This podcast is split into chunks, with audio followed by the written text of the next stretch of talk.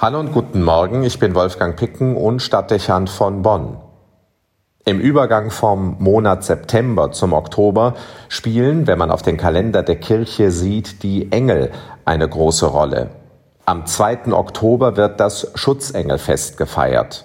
Heute geht dem das Gedenken an die drei Erzengel voraus, Michael, Gabriel und Raphael. Schon seit dem fünften Jahrhundert ist ihre Verehrung überliefert. Erst war der heutige Tag nur dem Erzengel Michael gewidmet. Als hohes Wesen des Himmels wird er schon in früher außerbiblischer Tradition genannt. Später erwähnt ihn auch das letzte neutestamentliche Buch, die Apokalypse des Johannes. Immer erscheint er als Kämpfer gegen das Böse. Er verweist Adam und Eva nach dem Sündenfall aus dem Paradies und vertreibt den Satan in Gestalt eines Drachen aus dem Himmel. Oft mit Schild und Speer dargestellt, mit dem besiegten Drachen unter seinen Füßen, wird der mächtige Kämpfer für das Gute zum Schutzpatron der Deutschen. In vielen Kirchen und an öffentlichen Plätzen, in Fahnen und Wappen findet sich deshalb sein Bild.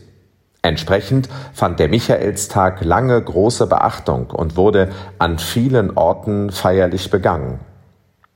1969 entscheidet Papst Paul VI., die Gedenktage der beiden anderen Erzengel auf diesen Tag zu verlegen und damit das Erzengelfest zu begründen. So gerät der Blick heute auch auf Gabriel, der sicherlich der bekannteste unter den Erzengeln sein dürfte, bekannt aus der Verkündigungserzählung. Er überbringt Maria die Botschaft Gottes, dass sie vom Heiligen Geist ein Kind empfangen soll. Mit seinem Auftreten beginnt nach christlichem Verständnis die Zeitenwende und die Heilsgeschichte.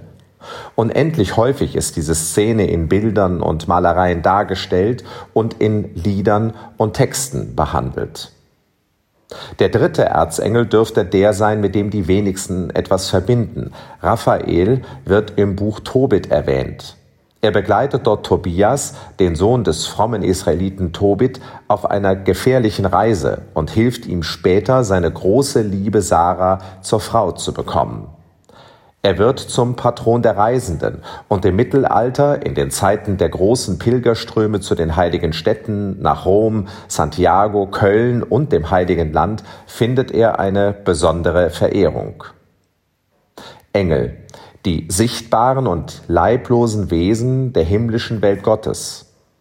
Ihr wahres Wesen ist das Dasein vor ihm und für ihn, sagt Papst Benedikt XVI. Und zugleich sind sie ganz offenbar im Auftrag Gottes auf den Menschen ausgerichtet und machen uns erfahrbar, was Gottes Absicht mit uns ist. Sie zeigen in den biblischen Überlieferungen drei Wesenszüge Gottes, die unsere christliche Gottesvorstellung prägen und sein Verhältnis zum Einzelnen bestimmen.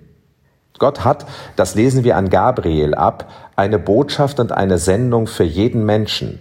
Wir sind nicht zufällig auf dieser Erde, sondern sollen Anteil haben und uns beteiligen an der Heilsgeschichte Gottes mit uns Menschen. Damit wird deutlich, jeder hat seine Bedeutung, jeder seine Würde, jeder seine eigene Berufung, die es zu finden und zu leben gilt. Am Erzengel Michael wird erkennbar, dass Gott uns Menschen beschützen wird. Er steht jedem von uns zur Seite, um uns vor dem Zugriff des Bösen zu bewahren. Und eine Verheißung, am Ende wird das Gute in unserem Leben siegen. Und schließlich Raphael, der ins Bild setzt, dass Gott uns auf unserem Lebensweg begleitet, täglich, fürsorglich. Er sorgt dafür, dass wir nicht auf der Strecke bleiben und das Herz nicht ohne Liebe leben muss. Auch eine Verheißung verbindet sich mit seinem Namen. Jeder wird ans Ziel kommen und finden, wonach er sucht. Jeder. Man mag Zweifel haben, ob diese Wesen des Himmels wirklich existieren. Wir können das nur im Glauben annehmen. Manchmal will es scheinen, man könnte sie hautnah erleben, manchmal wirkt es, als gäbe es sie nicht. Wichtig ist sicherlich nicht, dass man von ihrer Existenz ausgeht. Wichtig ist, dass man sich von dem begeistern lässt, wofür sie stehen. Von einem Gott, der uns Menschen in Leidenschaft zugewandt ist, der uns begleitet und beschützt und der uns braucht und unserem Leben damit Bedeutung gibt.